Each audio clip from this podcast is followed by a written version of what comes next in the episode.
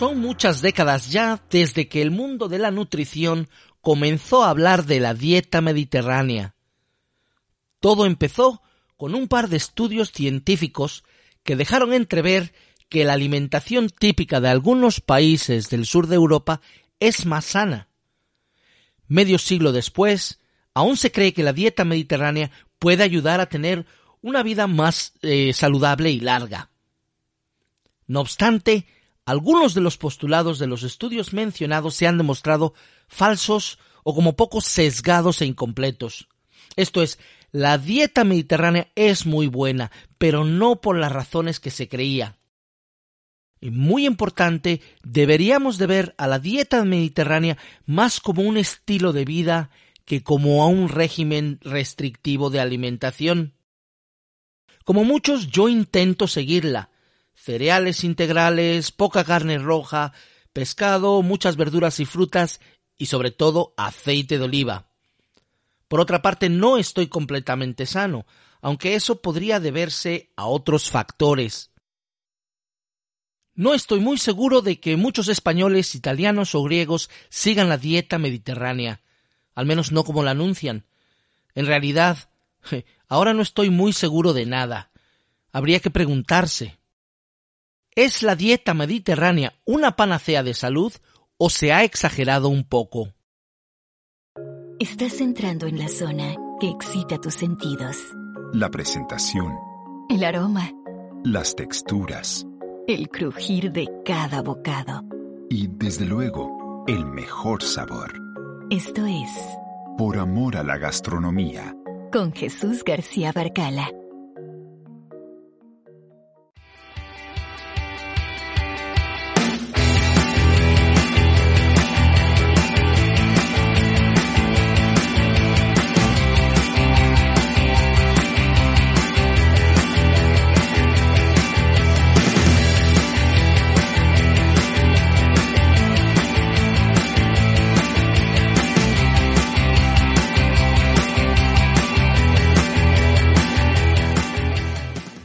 Días, tardes y noches, querido fan de la gastronomía. Hoy tenemos un programa saludable, rico y filosófico. Y es que hablamos de la dieta mediterránea. Más que una dieta, una filosofía de vida. Cuando hablamos de dieta mediterránea nos referimos a hábitos alimenticios muy sanos, basados en el consumo de cereales integrales, verduras, frutas, pescado y marisco, poca carne roja y grasas monoinsaturadas. Pero, eh, ¿cuánta gente realmente sigue esa filosofía de vida? Yo no lo sé, y por eso he querido hablar con alguien que además de divulgador es un experto en el tema como jefe de proyecto de varios estudios del Instituto Europeo de la Alimentación Mediterránea, mi colega Manuel Martínez Peinado. Quédate unos minutos con nosotros y aprenderemos juntos sobre alimentación sana, mitos y realidades. Soy Jesús García Barcala y esto es Por Amor a la Gastronomía.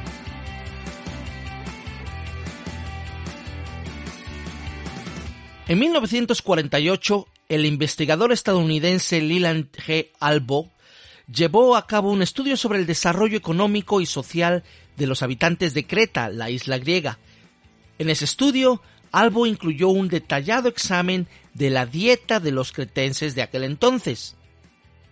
En un segundo estudio, el también norteamericano Ansel Keys y su esposa estudiaron la incidencia de enfermedades coronarias en varios países europeos y Japón para compararla con la eh, incidencia de las mismas enfermedades en su propia nación, en Estados Unidos.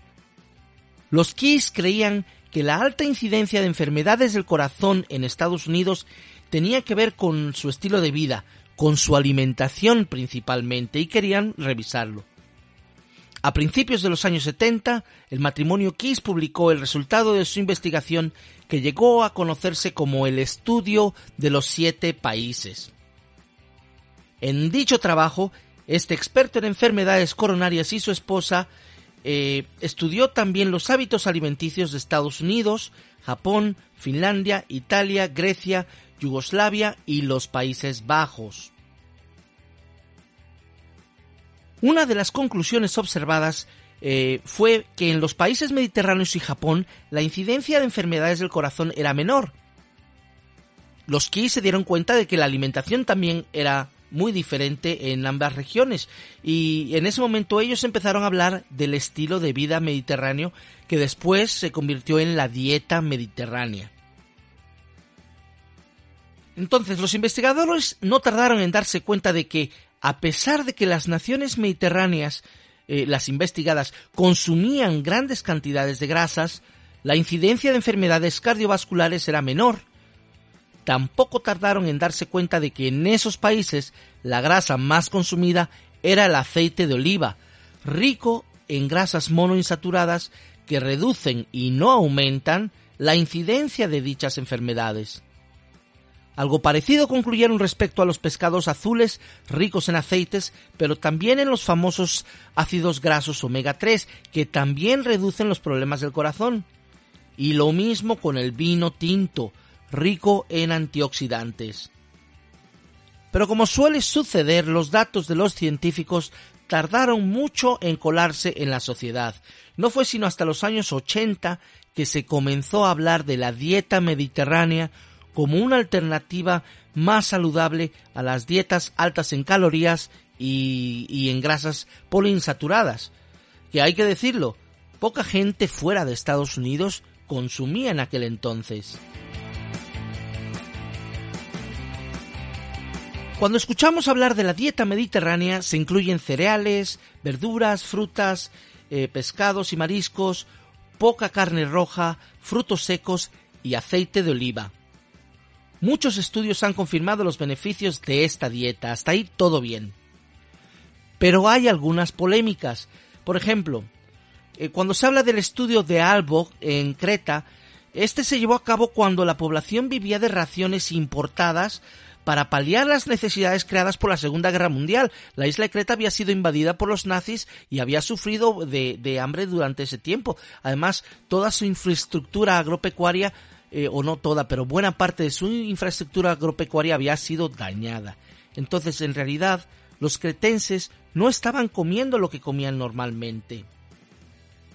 Luego, en el caso del estudio de los Kiss, eh, se les acusó de ignorar los datos de otros países para moldear sus resultados hacia lo que él quería demostrar. si Kiss hubiese incluido los datos de todos los países, las conclusiones no hubieran estado tan claras. En cualquier caso, y curiosamente, Ansel Keys se convirtió en un ferviente seguidor de la dieta mediterránea y vivió hasta los 100 años. Ahí lo dejo. Por otra parte, está la ironía de España, que no fue, que no estuvo entre las naciones investigadas. Ni durante los años de aquellos estudios, ni durante prácticamente todo el siglo XX, los españoles seguían la dieta mediterránea. Hasta los años 70, la mayoría de los españoles se nutría principalmente de legumbres y cereales, pan y lentejas. Pocos españoles, y lo sé por mi padre, podían permitirse verduras y frutas, menos aún pescado y marisco o carne. Además, en la segunda mitad del siglo XX el aceite de oliva español era preferentemente exportado para adquirir las tan necesarias divisas. Pocos españoles lo consumían hasta los años 90. Lo curioso es que los españoles de entonces, sin la dieta mediterránea, ya disfrutaban de una de las expectativas de vida más altas del mundo y, al igual que nuestros vecinos mediterráneos, ya mostrábamos una baja incidencia de enfermedades coronarias. Entonces, si sin la susodicha dieta mediterránea ya vivíamos más y mejor, ¿en realidad es la dieta lo que nos ayuda? Peor aún, estudios más recientes indican que el estilo de vida en el sur de Europa en realidad no rebaja la incidencia de las temidas enfermedades coronarias, al menos no tanto como se creía. Entonces, esto ya causa, a mí ya me tiene un poco confundido. Yo creo en la dieta mediterránea, tiene sentido y hay estudios que la apoyan como una alternativa saludable. Pero yo no soy nutricionista ni epidemiólogo, así que prefiero, bueno, he preferido invitar a alguien que conoce el tema mucho mejor que yo.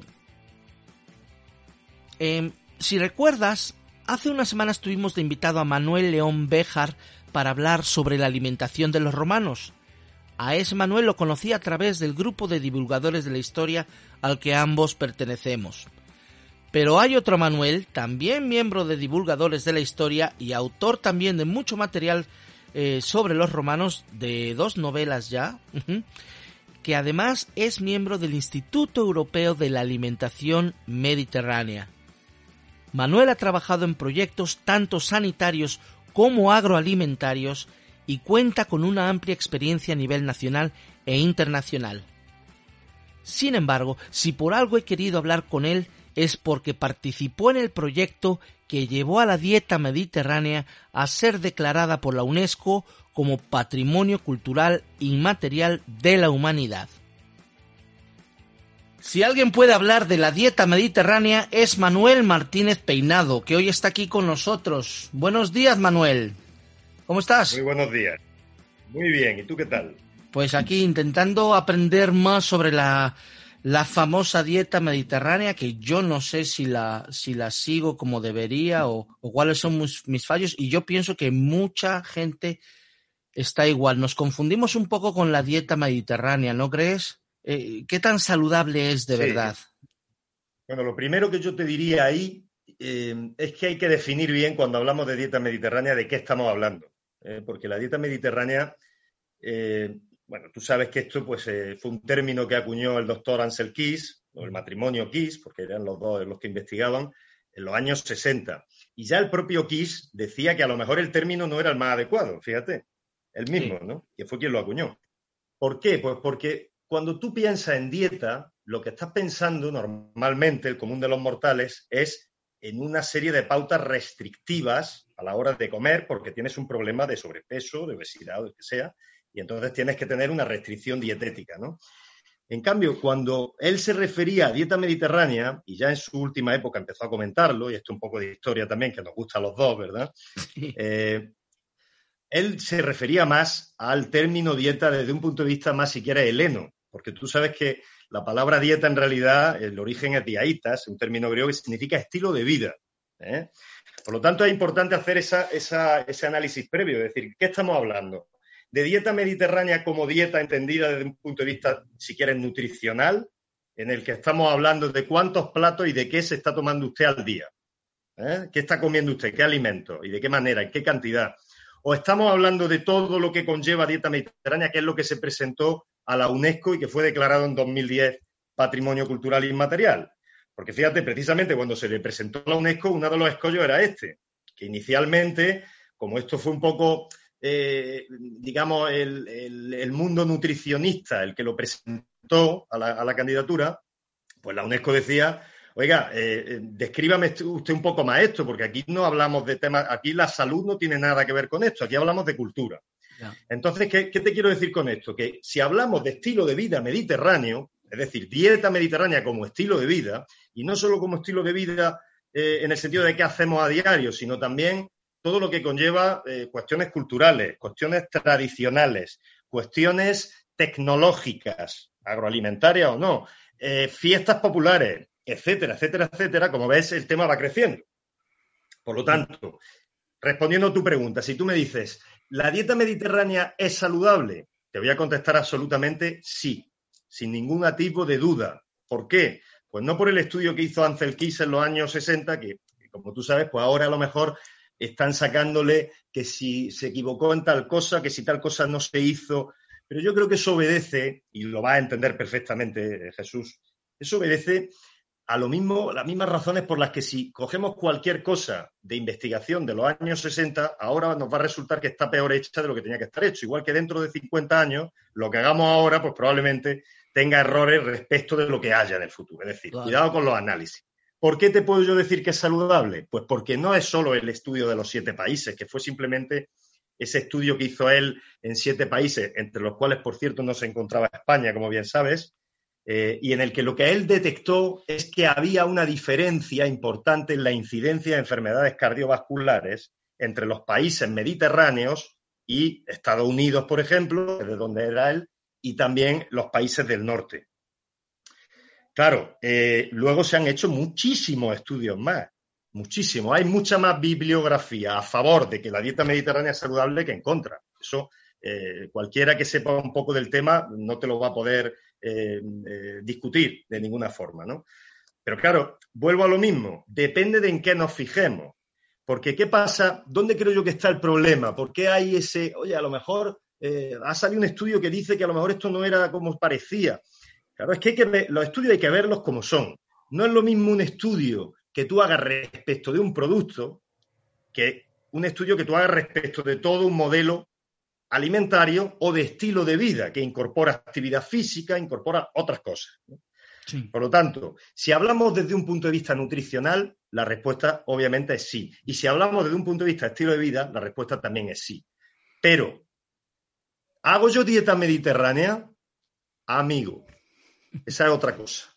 Porque si tú ahora haces un estudio de adherencia a dieta mediterránea, lo que te va a salir es que lo que hace la gente, por ejemplo, en este país, en España ahora mismo, a lo mejor no está dentro totalmente de la dieta mediterránea como lo estaba en los años 60 o en los 70.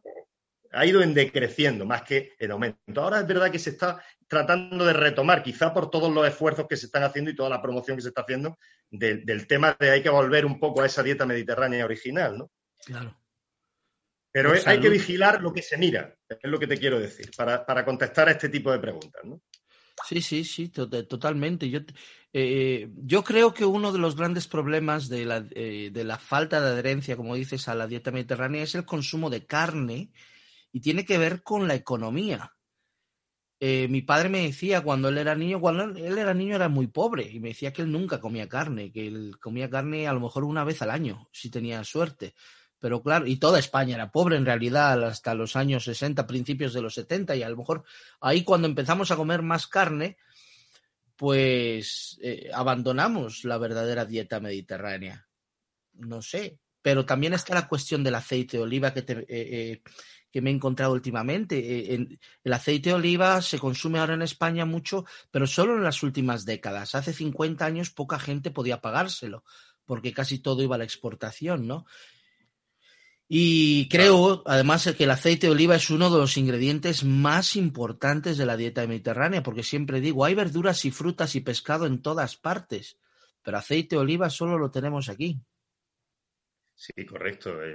bueno, tú sabes que de lo que se suele hablar normalmente es de la tríada mediterránea, porque esa es la base, la base mm. sobre la que la dieta mediterránea hay que decir que primero no hay una dieta mediterránea, hay muchas dietas mediterráneas porque no va a ser la misma dieta mediterránea la que tenemos aquí que la que puedan tener en Grecia que la que tengan en Marruecos.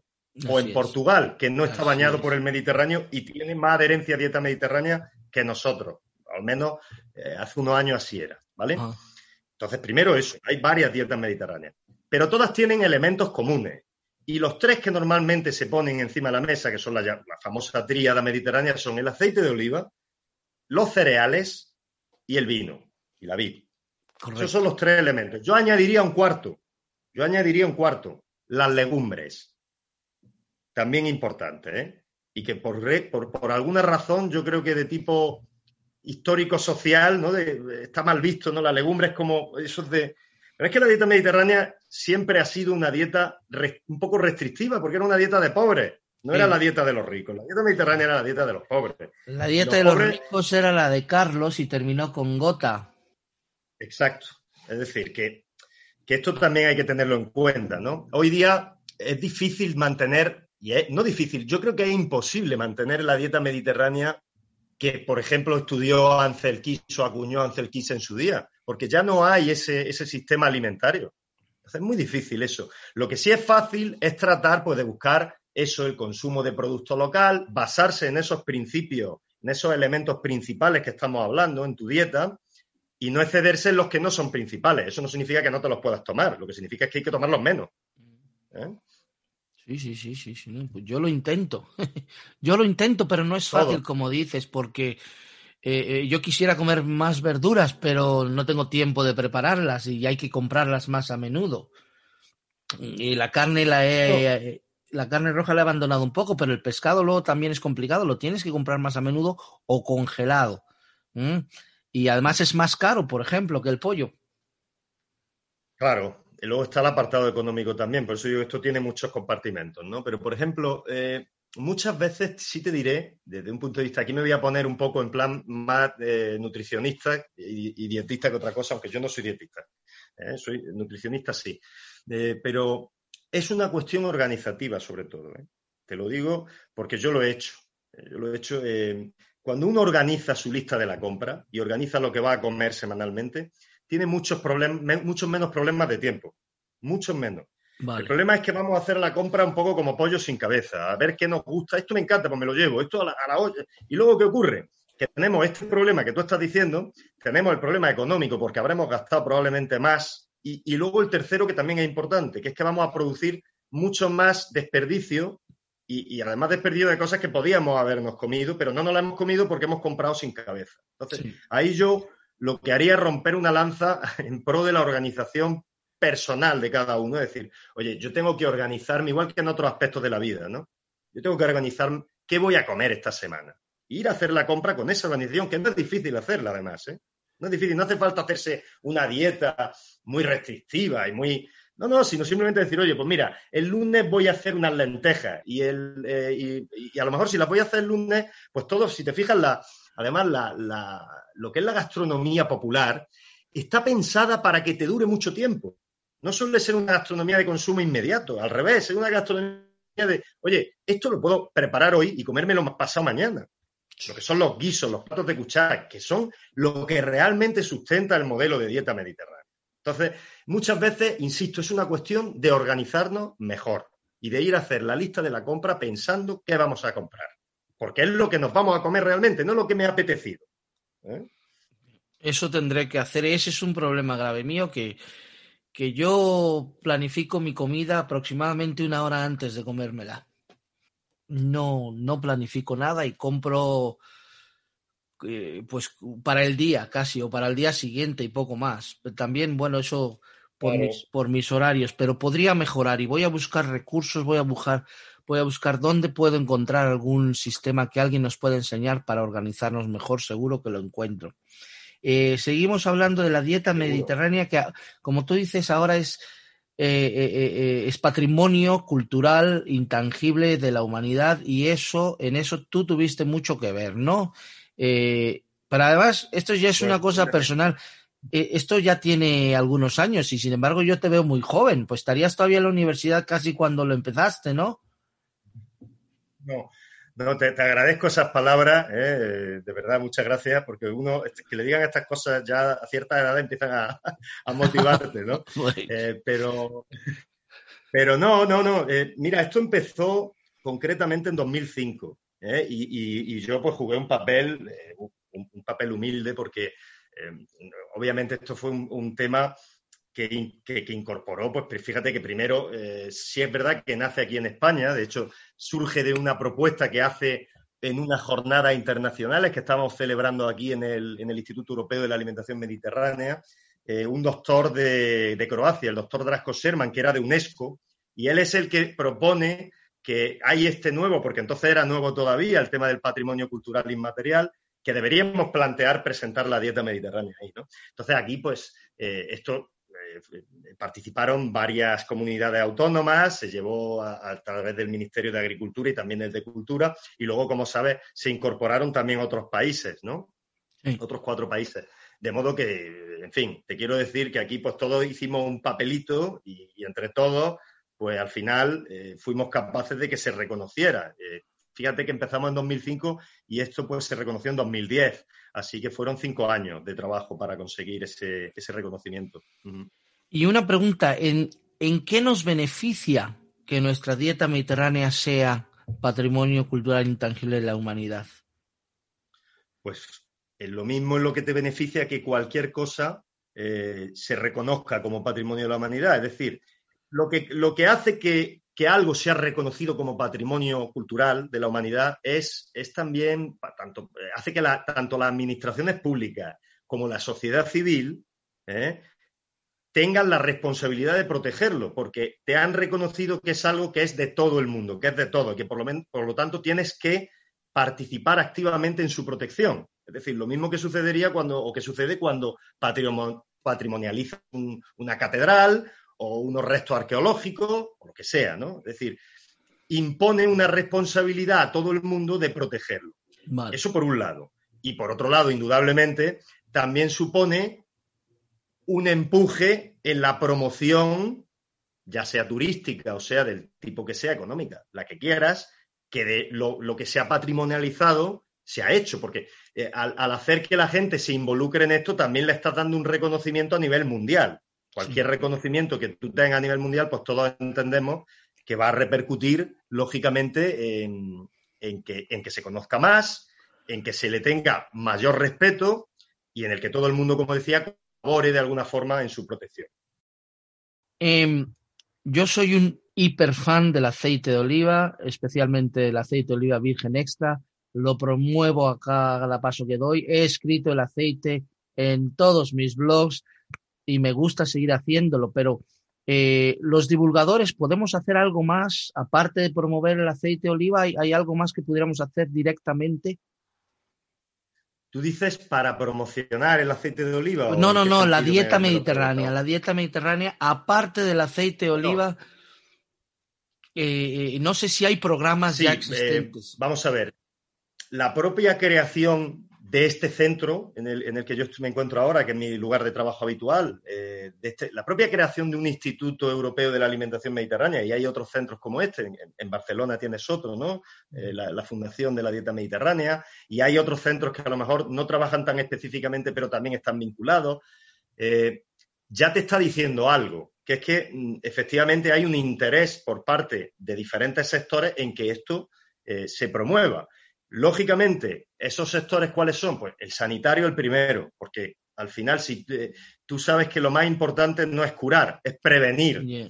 Y precisamente eh, lo que hace la dieta mediterránea, a pesar de que ya hay estudios que dicen que hay cosas que hasta las puede curar, pero lo principal es que previene, es la prevención de patologías asociadas a muchos, a, a, a muchos eh, normalmente al síndrome metabólico, que es, como sabes, un cuadro de, de patologías, ¿no? Que incorpora varias cosas, pero principalmente pues las afecciones cardíacas y demás. Entonces, ¿qué, ¿qué, pueden hacer los divulgadores?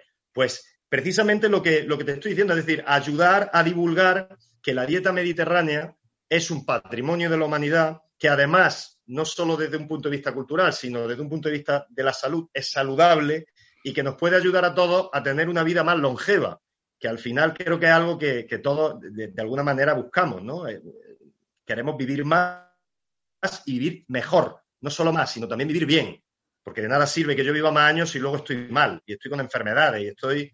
¿eh? Por lo tanto, ¿qué pueden hacer los divulgadores? Muchas cosas, pero su principal papel, que es divulgar, ayudar a divulgar la dieta mediterránea. Y, la, y te insisto, la dieta mediterránea no solo el, el aceite de oliva, que es uno de los elementos principales, pero que no es el único, sino que hay muchos más, ¿no? Eh, Tú piensas que cuando la FAO, por ejemplo, ha reconocido también recientemente, ya habla de dieta mediterránea como modelo alimentario sostenible. Fíjate que la FAO, como es de agricultura, ellos hablan solo del modelo alimentario, ellos no se meten como la UNESCO en la parte cultural, ellos se van al modelo alimentario y dicen, la dieta mediterránea es un ejemplo bien llevada de modelo alimentario sostenible. Por lo tanto, eso también hay que, te quiero decir con esto que son muchos los valores y los interesados en que la dieta mediterránea se lleve por parte de la sociedad, la hagamos nuestra. Pero al final, yo creo que pasa, Jesús, como pasa, y, tú y yo lo conocemos bien, ¿no? Por el, grupo en el que estamos, ¿no? Por divulgadores de la historia.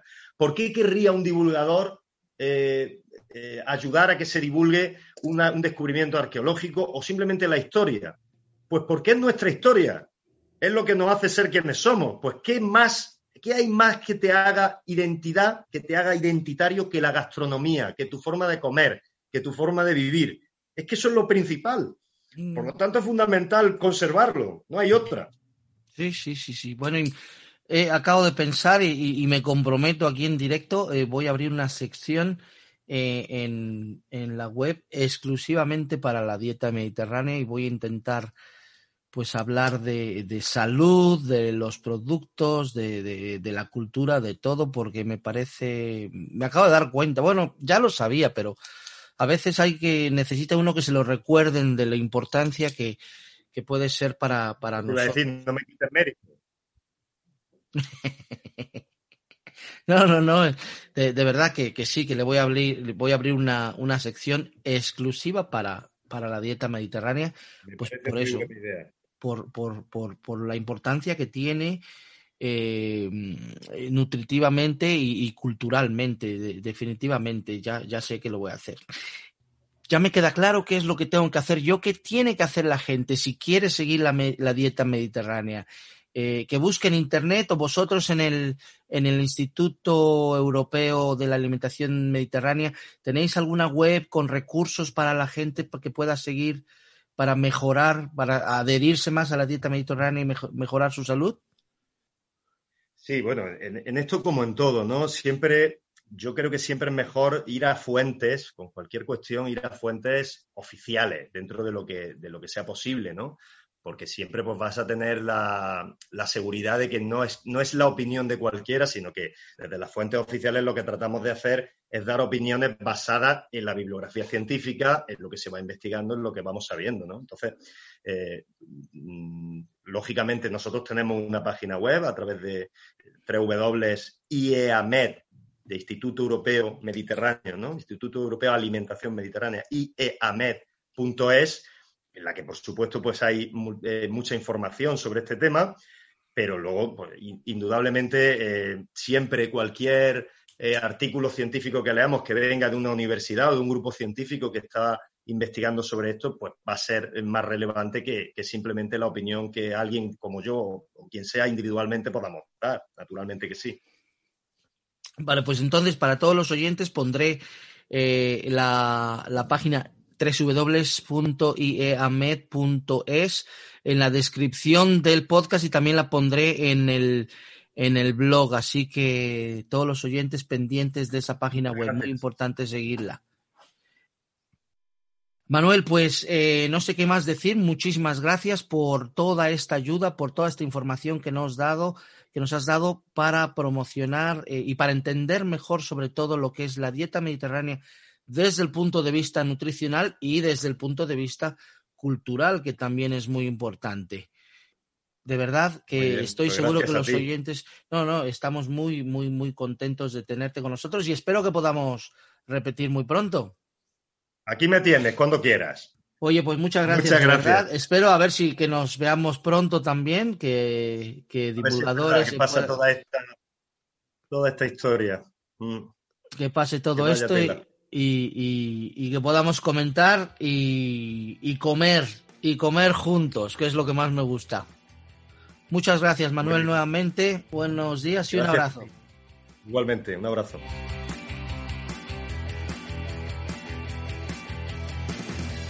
Y bueno, me ha quedado claro que la dieta mediterránea es más un estilo de vida que un régimen alimenticio. Intentaré seguirla mejor porque a cierta edad la salud se convierte en el activo más valioso y pocas cosas hay mejores para prevenir la enfermedad que una buena alimentación. Eh, quiero agradecer a Manuel Martínez Peinado y al Instituto Europeo de la Alimentación Mediterránea su ayuda y recordemos su web eh, www.ieamed.es donde encontraremos, yo ya los encontré, muchos recursos sobre el estilo de vida mediterráneo, incluyendo algunas recetas. Como he dicho, eh, me comprometo a crear una sección independiente sobre el tema en la web de poramoralagastronomía.com. Solo dame un par de semanas y lo arrancamos. Pero solo no puedo, así que te pido tu colaboración con sugerencias y opiniones. ¿Sigues tú la dieta mediterránea? Cuéntamelo en los comentarios. Y ya sabes, si te ha gustado este episodio, no dejes de compartirlo con tus amigos en las redes sociales te agradeceré mucho, muchísimo un me gusta, ya sea en el podcast o en nuestras páginas de Facebook e Instagram. Y si no te has suscrito al podcast o al blog, no dejes de hacerlo. Tendrás acceso a contenidos y promociones especiales. Por ejemplo, ahora mismo si te suscribes en la web de poramoralagastronomía.com podrás descargarte gratuitamente el libro electrónico Manual para abrir un restaurante en la era post-COVID y yo volveré la próxima semana con otro interesantísimo programa.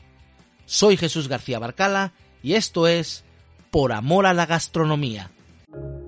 Con el gusto de escuchar a Jesús García Barcala, nos despedimos.